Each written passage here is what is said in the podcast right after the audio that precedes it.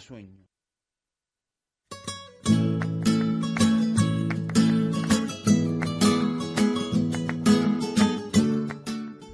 Hola a todos y bienvenidos a Estilo Betis de Informa Fútbol en la 90.4 de NFM. Yo soy Bernardo Pérez y no puedo decir que como cada martes porque la situación pues complica de vez en cuando poder realizar el programa, pero hoy volvemos para tratar toda la actualidad verde y blanca y para ello, como es habitual, pues no me encuentro solo, sino que cuento con la compañía de Pablo Pérez y de José Luis Álvarez. Muy buenas. Hola, buenas. Eh, bueno, antes de entrar en materia, como es habitual, pues vamos a recordar ¿no? todos los temas que, trataremos a lo largo del programa. Eh, ya sabéis que hablaremos de, esa, de todo todas las secciones que, tiene el Real Betis Balompié, como es el caso del femenino, el futsal, el básquet y, por supuesto, el, Betis Deportivo. Eh, posteriormente, pues hablaremos sobre ese partido frente al Villarreal con el uno por uno, la Carela Cruz eh, y también, lógicamente, hablaremos del próximo partido eh, frente al Granada, pues analizando un poquito ¿no? cómo llega el equipo nazarí y la previsible alineación que, pondrá Manuel Pellegrini en ese partido. Sí, me acuerdo de que el Real Betis tiene partido de Copa del Rey, pero bueno, al tratarse ¿no? de un equipo teóricamente inferior y que no debería suponer ni demasiados problemas para, para el equipo y bueno, siendo conscientes de que no conocemos muy bien a Lucas Murcia, pues bueno, hemos decidido eh, hablar sobre, sobre ese partido frente al Granada, que al fin y al cabo yo creo que es el que nos importa a todos, ¿no? Y, es en la liga donde el Real Betis eh, debe confirmar las buenas sensaciones que ha dejado últimamente y seguir para adelante.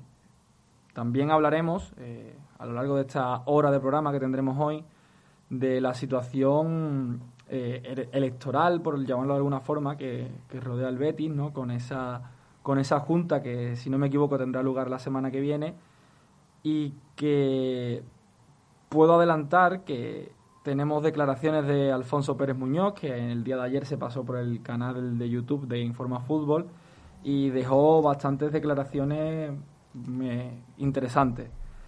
Y bueno, eh, no me entretengo más, vamos a ir comenzando ya con la sección de multibetis, con ese Betis femenino que como es habitual pues me lo va a contar Pablo.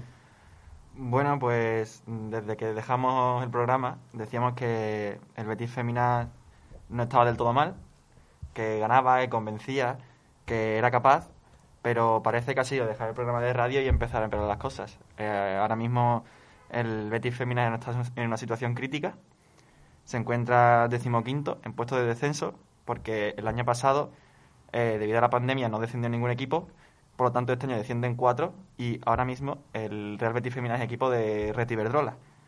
Lleva em, siete puntos, una situación muy parecida a la del Real Betis Balompié, porque es el tercer equipo más goleado de la liga. Lleva ocho goles a favor y 24 en contra y acumula ahora mismo cinco derrotas consecutivas. 4-1 ante el Atleti, 1-0 ante el Rayo, 0-3 ante el Madrid, 3-1 ante el Tenerife y 0-2 ante el Levante. Sí, eh, me parece que esta última fue especialmente dolorosa. De hecho, vi varias jugadoras que en redes sociales, ¿no? Pues trataban de, de pedir apoyo, ¿no? A la afición, de confianza, ¿no? En que esto se puede sacar adelante. Pero lo cierto es que, como tú bien dices, la dinámica es pésima y las sensaciones tampoco invitan al optimismo. Bueno, ahora hay dos partidos muy importantes. Juega el Betis este sábado a las 10 de la mañana contra el Logroño, que es el actual colista. Por lo tanto, es en casa y contra el último clasificado no se puede permitir la derrota. Rival propicio no para revertir la y dinámica. En la, dentro de dos semanas contra el Español, un equipo que está a dos puntos de nosotros. En caso de perder los dos, puede que Pierluigi Querubino no acabe el año como entrenador de Real Betis Féminas. Y, ahora creo que sería bastante lógico, ¿no? También, porque sí, sí, que es verdad que en su momento cuando llega la temporada pasada, pues vemos un cambio importante en el equipo, eh, fue capaz, ¿no? De, recuperar la, mejor versión de alguna jugadora, pero este año las cosas no están saliendo y si encima, como tú dices, mm, dos rivales a priori, eh, hombre, inferiores, ¿no? Porque aunque el Betis esté mal, eh, las previsiones que se hacían a principio de temporada era de que iba a tratar de pelear por los puestos nobles de la tabla. Por lo tanto, si no es capaz de, imponerse al colista, como tú has dicho, y, al español que está ahí pues peleando en estos momentos por los mismos puestos que, el Betis, pues sería muy preocupante y no sería extrañar, como tú dices, que, que Pierre pues abandonara el cargo. Y bueno, dos novedades para finalizar. Eh, el Betis llegó a un acuerdo hace nada para disputar lo que queda de temporada en el Estadio Municipal Felipe del Valle, en San José de la Rinconada, porque tanto entrenador como jugadoras querían jugar en césped natural. Eh, por temas protocolarios no podían utilizar ni el, ni el Benito Villamarín, perdón, ni el campo del Betis Deportivo, así que se han tenido que buscar la vida. La solución ha sido esta. Y eh, la central australiana, Jenna McCormick, abandonó el Real Betis Feminas hace un par de semanas. No se sabe el por qué, ni la jugadora ni el equipo se han pronunciado. Así que nada, un poco decepcionante. Una central que apuntaba maneras, que se suponía que venía aquí para, para pelear por, un, por el puesto de Ana Hernández. Y bueno, que le vaya bien. Bueno, eh, comentando ¿no? Eh, lo que tú has dicho de las nuevas instalaciones en las que disputará el, el Real Betis sus partidos a partir de ahora, eh, me parece que no habla bien de la estructura del Betis. O sea, tu primer equipo femenino, que está en la primera división, eh, la máxima categoría del fútbol femenino en España, eh, que se haya tenido que prácticamente buscar la vida, como tú comentas, para poder jugar en unas instalaciones acordes al nivel ¿no? que se le supone, pues yo creo que deja en bastante más lugar a, al Real Betis como institución, porque si luego nos gusta ¿no? presumir, entre comillas, de que tenemos distintas secciones que están en las máximas categorías de sus respectivos deportes, pues claro, si ahora lo descuidas de esa forma, pues me parece que no, que no es lo más indicado. Claro, se suponía que iban a jugar en el campo de dos hermanas, cuando salió todo el proyecto de hacer una nueva ciudad deportiva en dos hermanas y tal, que hasta ahora pues parece que se ha paralizado. Pero, pero nada. Claro, en primera división ya no puede jugar en césped artificial. Resta mucho y normal que las jugadoras quieran jugar en césped artificial. y que es lógico también que, entre comillas, exijan eso. Es que no, a mí no me parece normal que un equipo de primera división femenino tenga que obligatoriamente disputar sus partidos en césped artificial, teniendo además posibilidades, ¿no? Porque, a ver, al fin y al cabo el Betis en su ciudad deportiva dispone de, de las instalaciones, pero por H o por B no se puede utilizar, y es raro.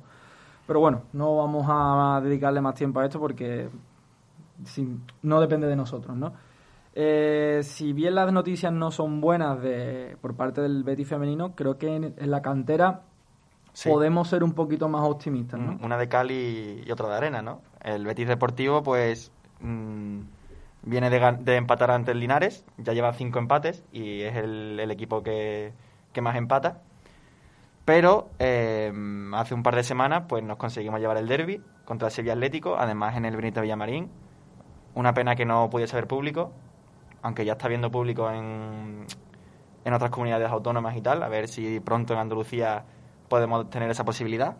Pero bueno, uno, un partido en el que el Betis fue muy superior, eh, con un Raúl espectacular, llamando a las puertas ya del primer equipo, y más aún sabiendo la situación de nuestros delanteros. Ya hay muchos, de hecho, que exigen que Raúl tenga su oportunidad en el primer equipo, pero es que no para, es que es normal. Es que cada partido que juega prácticamente marca. Y si encima, hombre, en un, en un partido eh, especial como es ese derby chico, ¿no? Que se le suele llamar, coge y hace un doblete, es que normal que la gente lo esté pidiendo. Yo, de hecho, incluso veía eh, amigos eh, sevillistas, ¿no?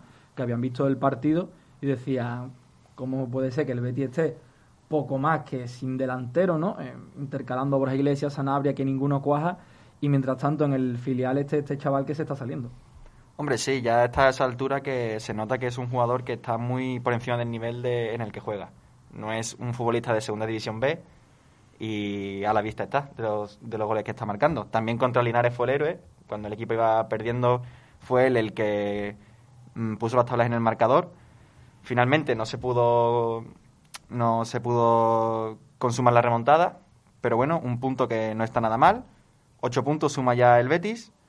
Eh, como hemos dicho, cinco partidos empatados, siendo el que más empata, tan solo uno perdido y dos ganados.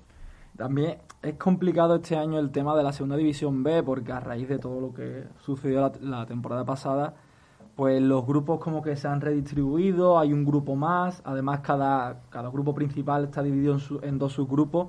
Entonces, yo creo que hasta que no esté muy avanzada la temporada, es complicado ver hasta dónde puede pelear este Betis. Por ahora se encuentra fuera de los puestos de descenso. Las sensaciones, como, como hemos comentado, no son malas. El equipo, bueno, va sumando puntos, se está sentando bien en la categoría, no como en etapas anteriores. Y bueno, sobre las figuras de futbolistas como Raúl, como Yacine Fekir, que también está dejando muy buenas sensaciones, o David Ramos, pues bueno, sigue avanzando en la segunda división B y, confiamos ¿no? en, que, en que se mantenga la dinámica positiva y si puede ser con resultados todavía mejores, pues, ¿qué vamos a decir? Y bueno, ya para terminar con la cantera, el juvenil, que sigue liderando en su, en su competición particular, ya lleva 22 puntos, ahora a 3 del Sevilla, que son nuestros eh, perseguidores, y en la última jornada, pues 4-0 ante el Nervión, que actualmente es colista, y ah, muy bien, son chavales que apuntan maneras. Y veremos a ver quién, quiénes llegan. Creo que casi siempre que hemos tenido que hablar de, del Betis División de Honor han sido buenas noticias. Eh, parece que, que, la cantera está apuntando fuerte, se han hecho además algunos fichajes estratégicos, ¿no? Recuerdo que llegó el central, este no recuerdo el nombre, procedente del Valencia, perdón, del Valencia no, del Valencia era el delantero.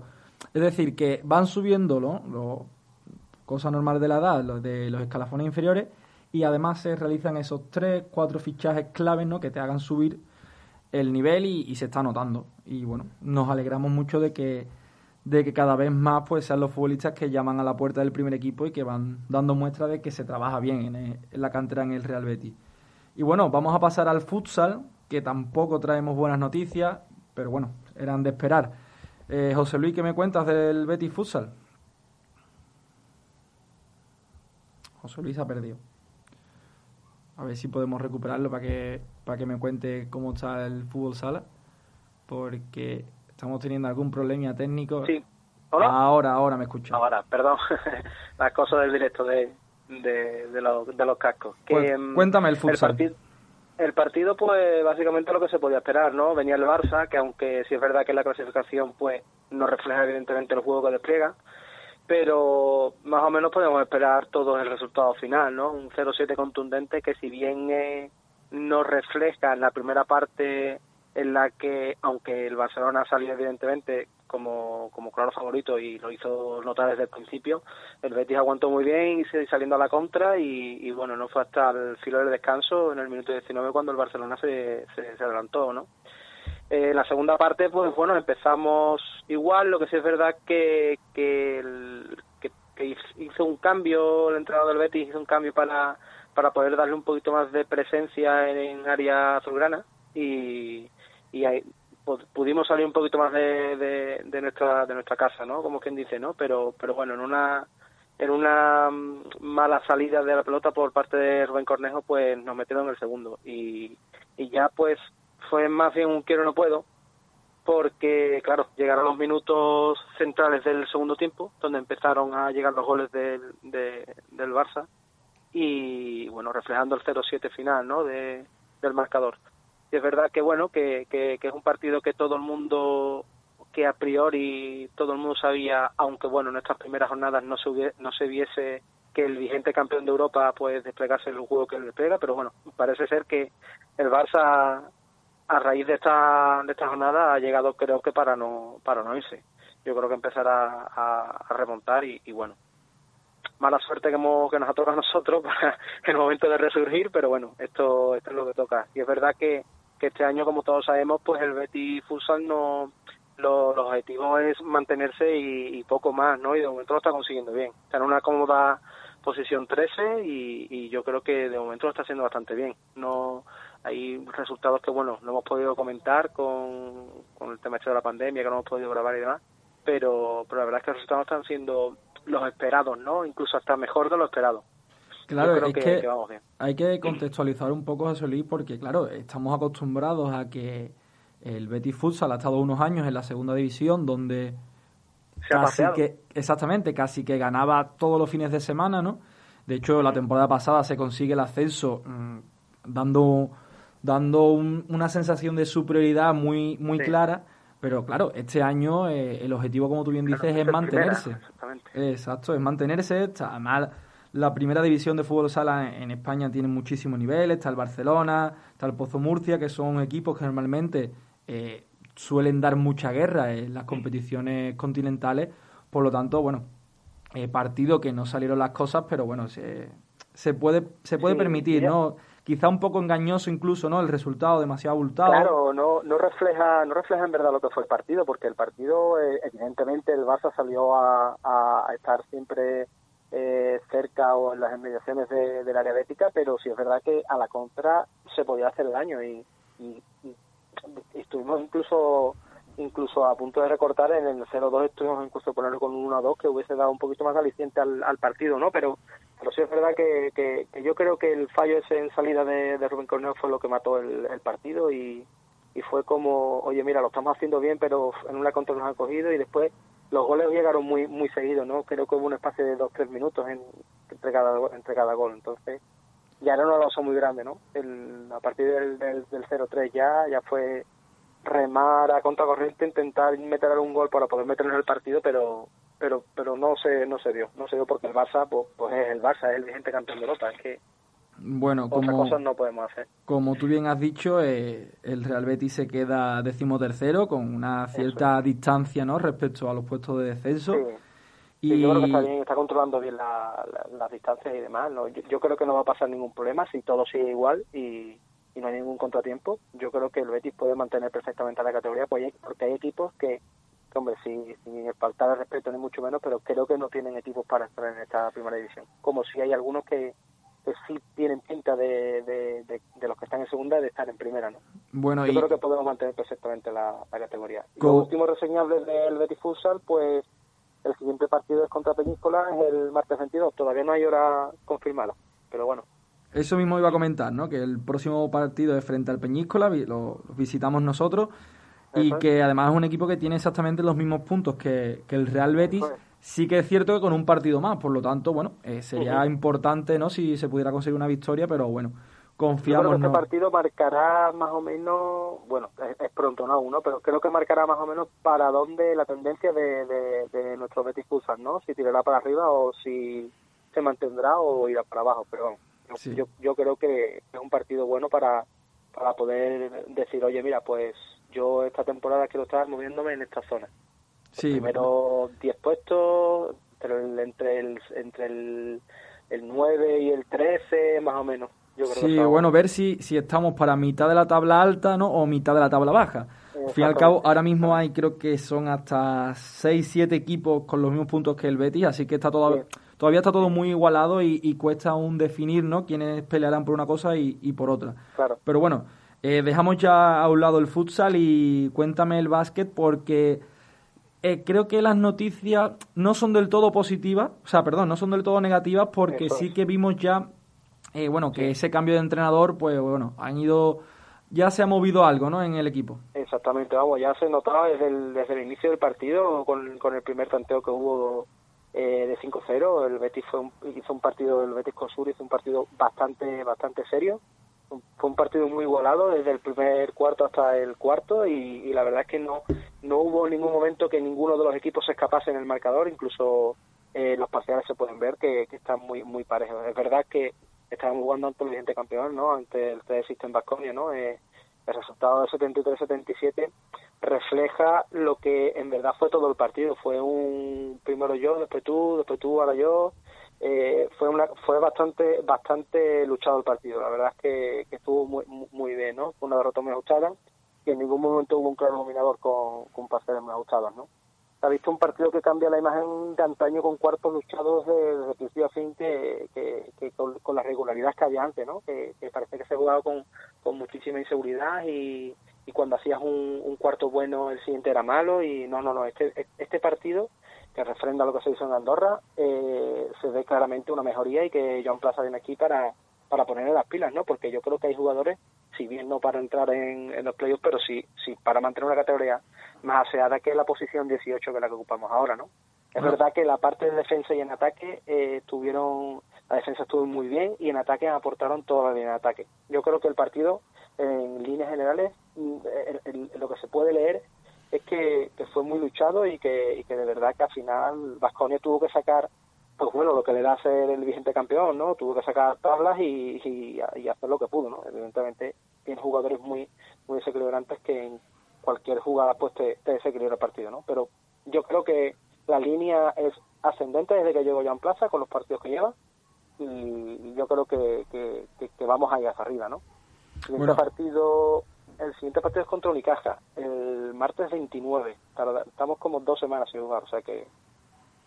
Bueno, siempre es complicado, ¿no? Eh, recibir eh, al, al vigente campeón, como tú has dicho, pero bueno, creo que competir de tú a tú, ¿no? Frente a un equipo que claramente es superior, tampoco nos vamos a engañar, pues bueno, los síntomas son positivos y, esperemos que, eso, que, el Betis vaya para arriba, que se pueda solventar la, papeleta tan complicada que, ha recogido Joan Plaza y que bueno, que el Betis se pueda mantener un año más en, la máxima categoría. Y bueno, Yo creo que sí.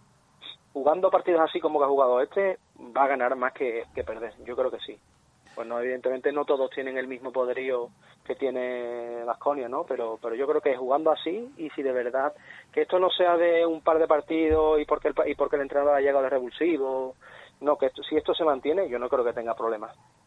Bueno, y con esto ya pues damos por finalizada ¿no? la sección de multibetis. Hemos hablado ya de femenino, de la cantera, del futsal y por supuesto de, del básquet. Y vamos a ir ya entrando en materia, ¿no? Vamos a hablar de, de ese Betis Villarreal, que si bien fue un partido muy igualado y así lo refleja el marcador y yo creo que fue lo más justo, sinceramente. El Betis eh, tiene un fallo bastante grosero ¿no? en defensa en ese primer gol del Villarreal, eh, una serie de, errores en cadena, primero William Carballo comete una temeridad, ¿no? Es que, provoca el córner. Eh, Joel Robles no, no hace ni el amago de salir y después Víctor Ruiz, no sé qué, estaba haciendo y, permite que, que, Pau Torres remate casi a placer.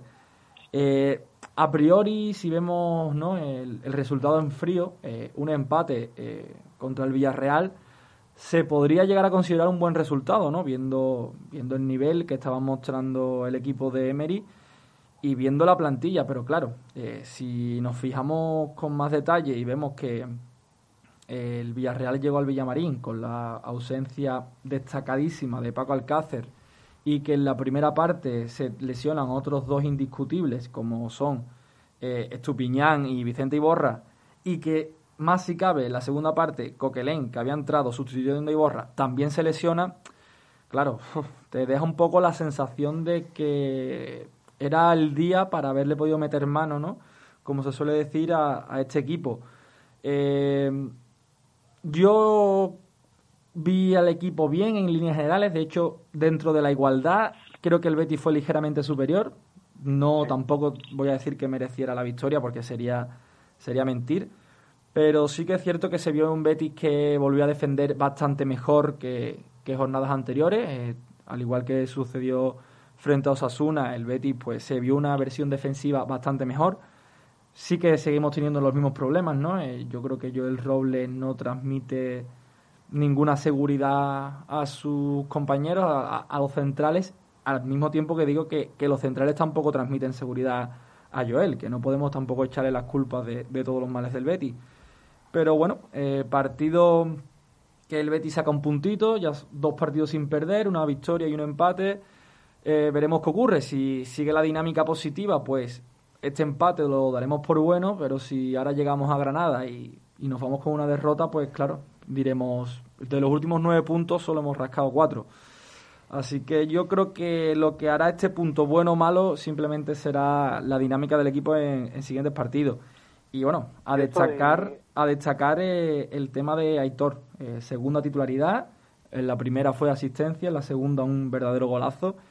Y bueno, el Betty, bueno, yo insisto en lo mismo, ¿no? Vi cositas positivas, no demasiadas, pero bueno, hay que, hay que ver cómo, cómo sigue avanzando el Betis y si consigue mantener esa cierta mejoría defensiva.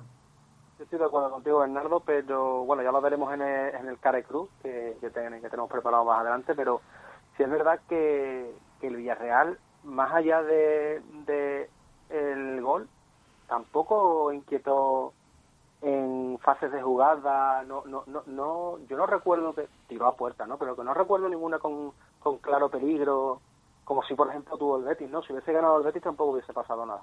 Pero si es verdad que por ejemplo, y lo que tú comentas con Joel Robles, ese es el problema que tiene, que, la, inseguridad que él desprende, que encima es un portero que, que mide 1,97, ¿eh? que no es un portero como por ejemplo Sergio Sejo que estaba adelante que es más bien pequeñito, ¿no? Para lo que es un portero, ¿no? Pero que, que todos los balones por alto no, no coja apenas ninguno, que los córneres se quede siempre bajo palo, eso penaliza mucho y nos penaliza mucho. Por eso eh, los balones de jugadas de balón parado y, y balones por alto deberían debería ser digamos su fuerte, ¿no? Porque es un portero alto y debería de dar un poquito más de seguridad en ese aspecto y goles como el que nos encajaron el otro día no deberían de producirse, evidentemente se pueden producir, ¿no? Pero es que es una tónica general.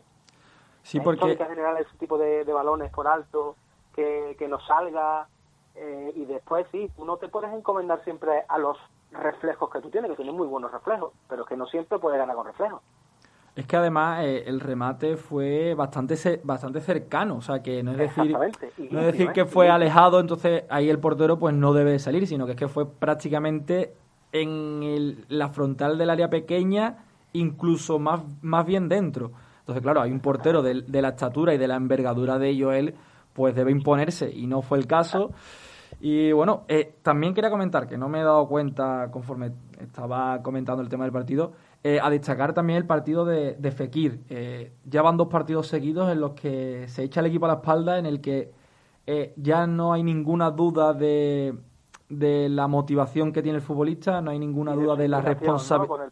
Este, Exactamente, de la responsabilidad, ¿no? habíamos visto algunos partidos en los que sí, como, como es habitual, dejaba algún destello, pero se le ve algo apático. Yo creo que ya no, que ya ha quedado claro dos partidos seguidos en los que es quien manda en el equipo, es quien se echa el equipo a la espalda y quien comanda casi todas las acciones de peligro del, del Betis, como debe ser, porque al fin y al cabo el futbolista... Bernardo, estarás conmigo en que esto es poco para lo que se le puede pedir a él.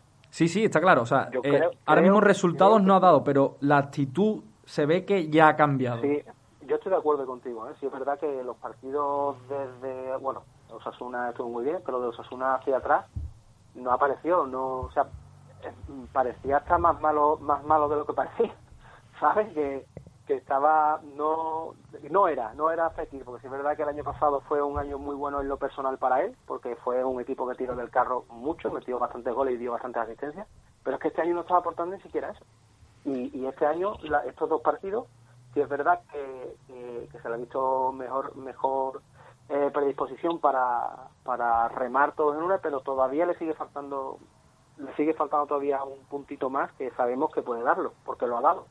Le está faltando el, punto de acierto, realmente, el punto de, lucidez en metros finales, que al fin y al cabo sabemos que lo tiene, porque como tú bien dices, la mm. temporada pasada lo demostró más que de sobra y que lo seguimos esperando, porque está llamado a ser eh, el timón de este Betis, eh, mientras que no, que no vuelva a Canales, que ojalá que vuelva pronto pero es que Fekir es el futbolista diferencial en la plantilla del Betis y, tiene que ser él quien, quien se imponga en, el partido.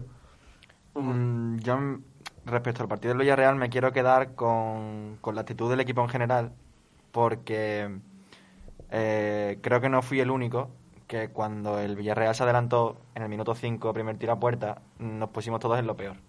Todos. Dijimos, el Villarreal, uno de los mejores equipos actualmente, eh, con la plantilla que tiene eh, y sobre todo comprando los partidos de Atleti de Bilbao y Eibar en los que el equipo se arrastraba, que mostraba una falta de intensidad y de ganas em, muy triste. Malísimo. Eh, todos pensamos que... Mm, otra vez. Otra vez, exacto, otra vez. Además en el minuto 5 y dijimos, se nos viene otra goleada, nos vamos otra vez para abajo, además siendo el equipo más goleado de la Liga Española también pero no, el equipo se echó arriba. Eh, pudo hacer más, obviamente, pero mm, me quiero quedar con eso, que no ha dejado la misma sensación que el Athletic y en Eibar, ni en Getafe. Se puede dar mucho más, obviamente, el equipo no está en su mejor momento, eh, hay que exigir más. Eh, el equipo no está para las posiciones en las que ocupa actualmente. Creo que hay equipos por encima del Betis que son, en cuanto a nivel de plantilla, inferiores pero, pero bueno, puestos en, para intentar ver un poco el vaso medio lleno, eh, me quedo con eso. Y también me alegro mucho por Aitor, como tú has dicho. Ya sabes que cada vez que he hecho yo la alineación indebida me la he, me la he jugado por él. Y al final sí que le ha quitado el sitio Joaquín, cosa que no es fácil. Pero es que además creo que, que ha sido una apuesta muy inteligente por parte de, de Pellegrini. En primer lugar, le das la confianza a un chaval que se lo estaba ganando cada vez que entraba, como es el caso de Aitor. Eh, tiene un despliegue físico que obviamente Joaquín no le da. Eh, te suma mucho en lo que es el aspecto defensivo, porque no le importa correr para atrás. Y encima te puedes permitir el lujo de, en el minuto 70, 75, 80, meter en el campo a Joaquín, que es fresco y con el rival bastante cansado, puede marcar la diferencia. Por lo tanto, yo creo que eh, esto puede ser una tónica bastante habitual, ¿no? Que veamos a Aitor eh, como titular, ¿no? Disputando, bueno, los, los 90 minutos algunas veces, pero que en muchas ocasiones salga del partido, entre Joaquín y que, lógicamente, a sus 39 años ya no le podemos pedir que aguante 90 minutos, como se vio, por ejemplo, en el partido frente a Leibar, que fue una de las cosas que más se criticó a Pellegrini porque es ilógico. Pero claro, entrando eso en los últimos 20, 15, 10 minutos, puede marcar muchas diferencias. Y también me quiero quedar un poco con la mejoría de Borja Iglesias a raíz del gol. Tampoco fue su mejor partido, le faltó también el gol, pero mm, a mí me dio una sensación distinta. Contra el Villarreal al menos. Sí, Además, se, asociaba, se asociaba bastante bien con los compañeros, eso sí es verdad. Sí, bueno, como no tuvimos la oportunidad de comentar el partido de Osasuna en su momento, porque no hicimos programa, yo voy a aprovechar para, para decirlo hoy. Eh, la jugada del gol de, del gol de Borja Iglesias, Borja Iglesias, el gol es muy sencillo, es empujarla, pero el toque que hace para iniciar el contraataque es realmente complicado porque es de primeras, de espalda, para dejar de cara a un compañero y que pueda salir en carrera, que eso también habla de lo que puede aportar y de lo que eh, Borja Iglesias había demostrado. Sí que es verdad, yo estoy contigo, que aunque no, no le salió su partido, no pudo ver puerta, pero frente al Villarreal volvimos a ver a un Borja Iglesias eh, más metido ¿no? en el partido, con un poco más de ritmo, con más chispa para llegar a esos balones divididos y que ojalá ¿no? y que, que siga para arriba, porque también te digo, el rato que estuvo Sanabria también se le vio implicado, también tiene una capacidad para pelear los balones tremenda. Y bueno, eh, a ver si se enchufan todos los delanteros del Betis. Quizá ahora mismo el que se está quedando un pelín rezagado es Loren, pero conociéndolo no tengo ninguna duda de que en cuanto vuelva a tener la oportunidad se comerá los balones. O sea que yo creo que se ve. Realmente yo creo que es el más es el más factible para que el que se quede con la delantera. Eh, hay que ver los partidos y el Betis, este Betis y este Betis de hace tres años para acá o cuatro años para acá no juega, no tiene unos delanteros, no tiene delanteros que marquen goles a excepción de, de, Loren, que se las busca y, y siempre está en el momento exacto en el, para meter la pierna y meter el gol, ¿no? Eh, eh, es, complicado la forma de jugar que tiene el Betis para un delantero porque siempre se busca que jugadores de segunda línea lleguen y, si se fijáis, normalmente la zona de segunda línea es la que sube más goles en todas estas temporadas que, comentaba, ¿no? Y es muy complicado para un delantero del Betis ahora mismo ser un referente, da igual que sea Sanabria, que sea Loren, que sea Borja Iglesias pero sí es verdad que para mi gusto, y yo creo que para el gusto de muchos de los aficionados que, que, siguen al Betis, Loren creo que tiene más rendimiento que el resto de jugadores. El año pasado, por ejemplo, de los ratos que tenía para jugar, metió bastantes goles. Sí, yo, yo estoy de acuerdo contigo, José Luis, en lo de que Loren es el delantero más autosuficiente de los tres que tiene el Betis pero es cierto que este año con la temporada tan extraña que tuvo y con bueno eh, el calendario claro con el calendario tan apretadito y demás pues parece que le está costando un poco más no coger ese ritmo competitivo pero como ya he dicho conociendo a Loren y sabiendo que, que es un tío que, que, le duele el escudo no que es honrado en el, en el esfuerzo no tengo ninguna duda de que al final de temporada volveremos a hablar de unos números bastante bastante buenos por parte de, del Marbellí y bueno, eh, como este que viene en la hora de Copa del Rey son los, son los propicios para él, para darle minutos. A mí no darle minutos es todo el partido. Si tienes que meter un segundo delantero, lo mete, pero no lo saques y dale minutos, porque eh, es lo que necesitas. Exactamente, a mí no me extrañaría nada que viéramos dos delanteros ¿eh? en el partido de Copa. Me parecería eh, el partido idóneo para hacer una probatura que si sale bien, a lo mejor la seguimos viendo, pero que, que bueno, que tanto Borja Iglesias como, como Loren especialmente tengan esa oportunidad ¿no? de, de, poder hacer gol y de sentirse, por así decirlo, volver a sentirse goleadores, ¿no? Que les está costando un poquito en este arranque de temporada. Y bueno, vamos a dejar ya a un lado lo que ha sido este extenso análisis ¿no? del partido frente al Villarreal. Y José Luis, coméntame ¿no? ese uno por uno, a ver cómo, cómo han ido las notas.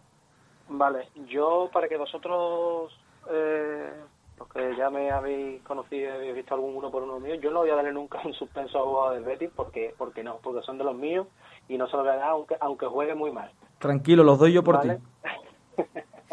yo a Joel Robles eh, le he dado un 5 porque, porque bueno, tampoco tuvo mucho trabajo a excepción de, del gol que no pudo, no lo, no lo vio venir, que creo que lo vimos venir todos, pero no lo vio venir. Y no tuvo mucho trabajo más. A Emerson le he dado un 6 ¿vale? Porque, porque es verdad que, es un jugador que se prodiga mucho en ataque y este, y este partido también lo ha hecho, pero me sigue, a mí es que yo no soy de los jugadores que se tiran al suelo cada vez que lo tocan, yo creo que debería darle un poquito más de continuidad al, al, a su juego, ¿no? Pero, pero bueno, le damos un save como, porque no estuvo, no estuvo mal, ¿no?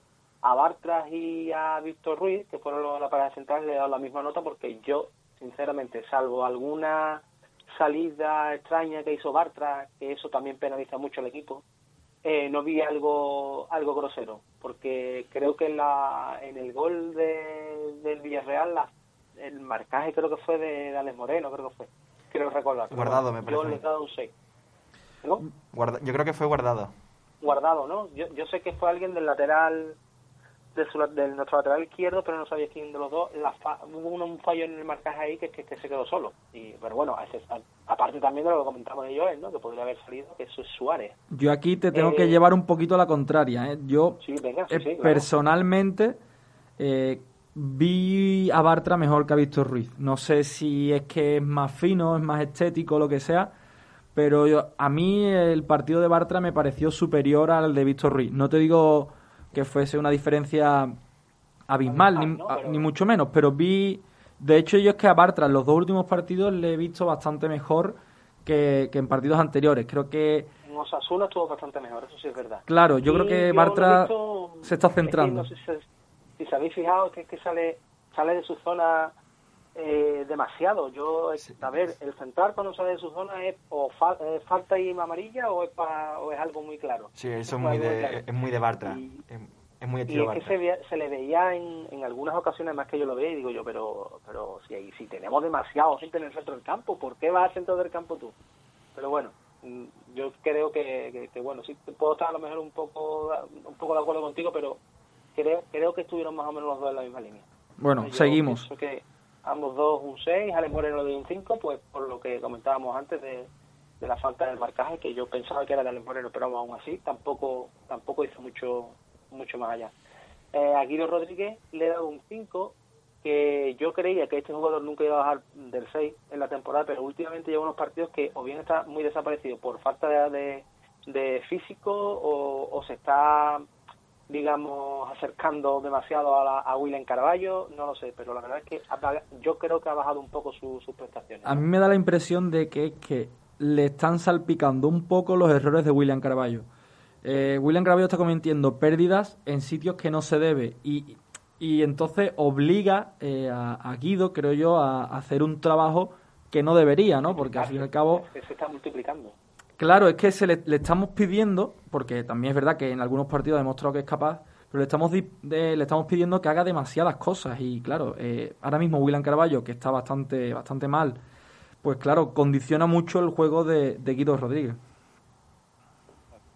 A William Carballo yo, pues bueno, yo le he dado 5 pues por lo mismo que he dicho antes, ¿no? Yo no voy a suspender a ninguno de mis jugadores, ¿no? Pero sí es verdad que el rendimiento de William Carballo desde las dos primeras o tres primeras jornadas ahora hay una ahí hay una diferencia abismal vamos yo creo que insalvable ¿eh? yo no me atrevería a decir que no lo sé ¿eh? que, que podría estar forzando su salida del equipo en el mercado invernal porque porque la verdad es que la aportación está siendo nula y está haciendo lo que tú has dicho Bernardo está haciendo jugar mal a todos los que le rodean es más no mal sino está haciéndole intentar tapar las carencias que él está dejando en el, en el centro del campo. Es más, mm, yo considero que si el Betis quiere reforzar cualquier parte de la plantilla, eh, el dinero pasa por William Carballo. Creo que es el único jugador que tiene cartel y del que puedes prescindir. Pero el problema es... y a ver a quién podemos engañar, porque eso es otra cosa. Eso mismo iba a comentar, es que si nos remitimos al rendimiento eh, más próximo de, de William Carballo, es bastante pobre. O sea, salvando algún partido concreto que ha demostrado el nivel que realmente sabemos que tiene, eh, su última temporada y media ha sido bastante pobre. Yo creo que recuperar la inversión que hicimos por él ya sería un éxito. A mí, o sea, yo lo firmo. eso sería ya... Lo veo inviable. Eso sería complicado. Salvo que no sea con una de estas negociaciones algo extrañas que, que ha llevado a cabo el Betis en los últimos años, ¿no? Con pluses por objetivo, con tal y cual. Yo veo realmente complicado que el Betis recupere su inversión, ¿eh? Más, más si, eh, si tenemos en cuenta, ¿no? La crisis que ahora mismo está viviendo el mundo del fútbol.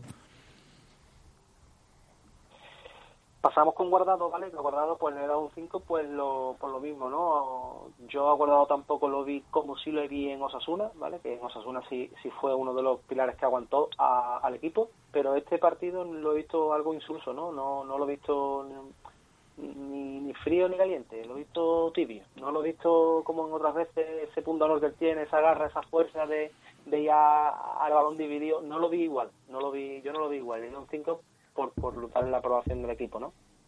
Aitor Rival, para mí, es, para mí es el que más nota tiene esta jornada, pues porque se la ha ganado, no solamente por esta jornada, sino por las jornadas que ha llevado con Osasuna, con el gol de Borja Iglesias y demás, ¿no? Está jugando a un nivel que, hombre, no vamos a decir que, es la reencarnación del mejor Joaquín de hace 20 años, ¿no? Pero, pero sí es verdad que le está dando una profundidad a, a esa banda derecha y sobre todo sacrificio en toda la línea de ataque. Porque lo mismo está en la parte derecha, que está en la parte izquierda, que está en el centro, y está corriendo como yo nunca he visto correr a un, a un interior, a un, a un exterior nuestro por la banda derecha. Sí, además, un jugador de ese perfil siempre hace falta, sobre todo en las ayudas. Tello, por ejemplo, mm, sí veo que le cuesta más ayudar cuando juega a Les Moreno. Y en cambio, Aitor siempre está ahí con Emerson cada vez que hace falta y, y no se cansa, como tú has dicho también es por la edad, ¿no? Obviamente es muy joven. Y, pero bueno, estaremos de acuerdo en que aparte de que está siendo el mejor, es el que más está mereciendo su puesto de titular. Creo que el que más se lo ha trabajado, a base de, de trabajo, trabajo, salir de revulsivo, no parar de correr y bueno, todos muy contentos por él. No hay más que ver cómo terminó el partido, ¿no? Que terminó que parece que lo tenían que recoger con espátula.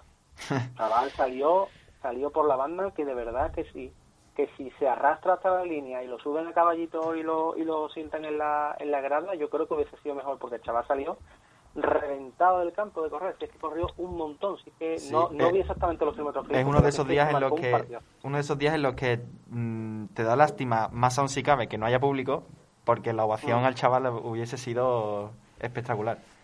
Mira, estaba pensando precisamente eso ahora mismo, porque eso lo, pensé cuando estaba haciendo. Digo, qué pena que ese chaval no se está llevando ahora mismo una versión del Benito Villamarín, porque es que se la merece, se la merecía.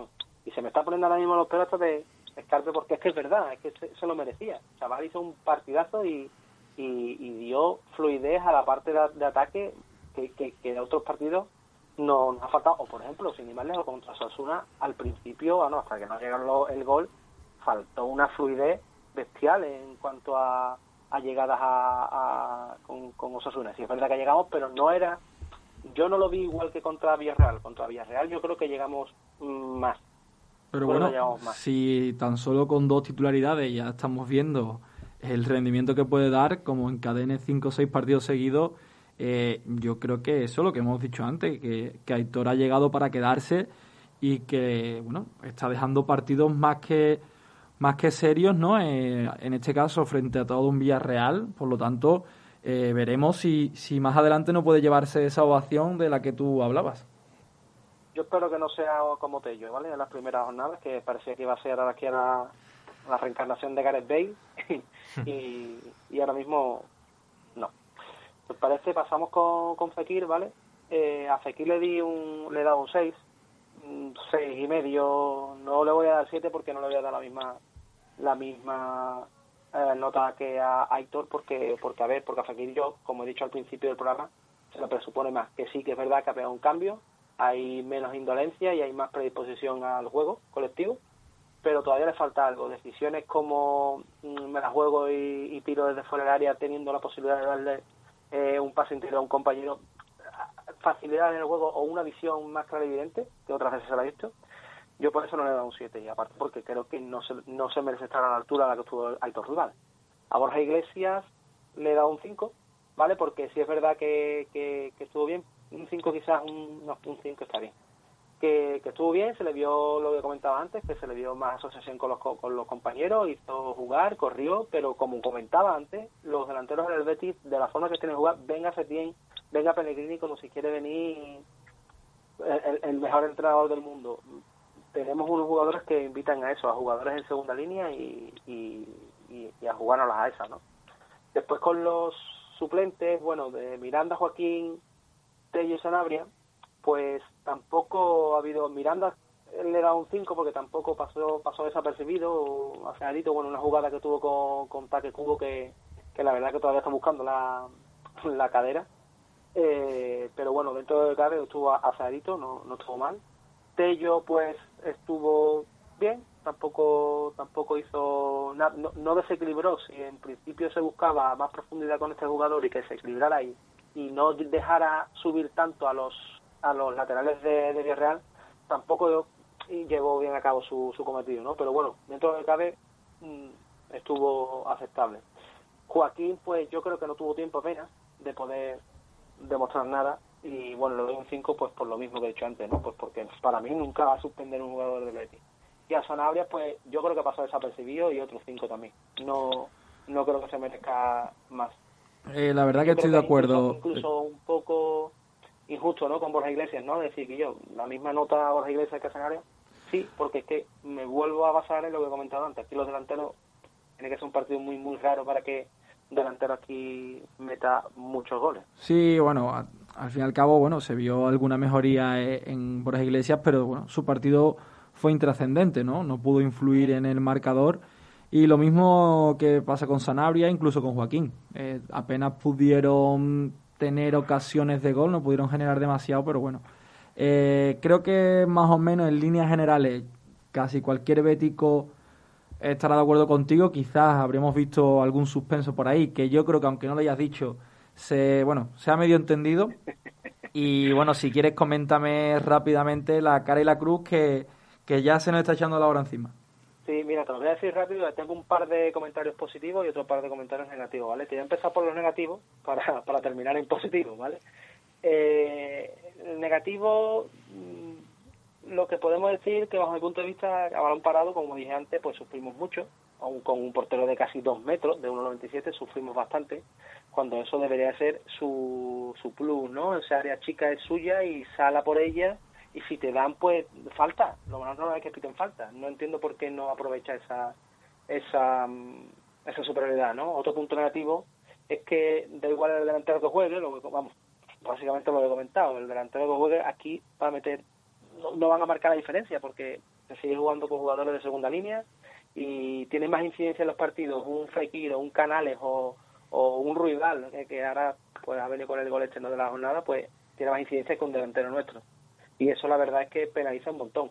Penaliza un montón porque básicamente todos los equipos deben de, centrarse en los delanteros. No, no que todos los delanteros marquen siempre, no, pero normalmente el que debe marcar es el delantero y si cae algún gol de jugadores de segunda línea, pues perfecto. Pero yo creo que esos son los aspectos negativos que yo vi del partido. Los positivos, bueno, pues como ha dicho Pablo al principio, demostrar que bueno que se que se luchó por lo menos como mínimo hasta el empate si bien es cierto que el Villarreal hizo más ruido que otra cosa, no inquietó apenas en jugadas, más que en jugadas paradas. No, yo no vi que hiciera tampoco nada en otro mundo. Y para terminar también con algo positivo, pues es que seguimos sumando jugadores a la causa, ¿no? Como Otto Rugal, ¿no? Que, bueno, que para mí, creo que para todo el mundo fue el mejor. Pues la verdad que, que bastante de acuerdo contigo, José Luis, y, y, me alegro mucho también eso que has comentado, ¿no? Lo de seguir sumando jugadores a la causa, porque si bien es cierto, que parece que algunos se caen, ¿no? Como el caso de Tello, que empezó muy bien, pero ya ha vuelto a las andadas, o, el caso de William Carballo, que ni está ni se le espera, pues claro, eh, que aparezca esa figura de Aitor Rival, pues muy importante. Eh, bueno, vamos a comentar ya rápidamente el análisis prepartido eh, de la siguiente jornada, porque como bien he dicho, se nos está echando la horita encima. Así que bueno, vamos a, vamos a ver, ¿no? Ese Granada que llega, bueno, que llega. Lo vamos a visitar nosotros y que se encuentra en estos momentos en, sexto clasificado, que además había tenido una racha algo negativa, ¿no? Eh, no le estaban saliendo las cosas, pero ya este, esta última jornada eh, se reencontró con la victoria con dos figuras fundamentalmente, eh, Darwin Machís y Luis Suárez. Luis Suárez es el jovencito. y yo creo que estos son los dos jugadores más determinantes que tiene ahora mismo eh, el Granada, ¿no? Si bien también podemos hablar de Roberto Soldado, de Jorge Molina, pero bueno, son los dos que están llamados a marcar la diferencia. Eh, también se ha reencontrado con, con esa solidez defensiva, ¿no? Eh, apoyado por, por la mejoría también de Ruiz Silva, que había tenido algunos partidos con, con algún que otro fallito, pero bueno, yo quiero dejar una cosa clara y es que el Granada es un equipazo eh, y no lo digo irónicamente, el Granada tiene un equipo muy bien diseñado con un pedazo de entrenador como Diego Martínez y que tiene jugadores de mucho nivel, ¿no? Como puede ser Darwin Machis o, Luis Suárez que ya he comentado, Luis Milla, Yangel Herrera, Domingo Duarte, o sea que hay que tener mucho ojito, ¿no? Con este Granada que, bueno, eh, tendrá también partido de Copa del Rey, al igual que el Betis, se enfrenta en este caso al San Juan. Y bueno, yo espero y confío en que el Betis en el nuevo Los Cármenes pues pueda, pueda hacer un buen partido, que es ya seguro que no va a ser nada sencillo, que seguramente va a ser muy competido, porque creo que son dos equipos que aunque a nivel de plantilla pueden estar similares, o incluso el Betis quizá un peldañito por encima, las sensaciones que transmiten uno y otro eh, son muy diferentes. El Granada compite siempre y el Betis compite pues de vez en cuando. Entonces hay que tener cuidado, cuidado por ahí. Y bueno, para seguir con este, ¿no? Con esta especie de análisis del Granada, eh, Pablo, eh, coméntame esa, la, alineación que tú esperas, que yo ya anticipo que no creo que haya muchos cambios, ¿no? Mm, no, la verdad que no. Además, siendo un duelo directo, creo que hay que tomarlo como un duelo directo, porque creo que los dos equipos aspiran ahora mismo. Así que vamos rápidamente. Eh, en la portería no va a cambiar. Si Claudio Bravo llega, a jugar a Claudio Bravo. Si no, pues Joel Robles le tiene ganada totalmente la partida a Dani Martín. Lateral derecho Emerson. Eh, lateral izquierdo, eh, creo que a Miranda lo está poniendo poquito a poco, dándole minutos y tal, pero contra el Granada, que es un equipo muy fuerte, no creo que le dé la primera titularidad a Miranda, así que haremos lateral izquierdo. Centrales, eh, Mar Bartra mm, está tocado, no ha entrenado hoy, así que veremos si llega. Eh, Mandy tampoco sabemos cómo está, por el tema del COVID, su lesión, tal. Así que si, si no llega ninguno de los dos, pues jugarán Víctor Ruiz y Sidney porque no hay otra, son los que hay. Eh, Guido Rodríguez es indiscutible. Em, yo apuesto por William Carballo otra vez.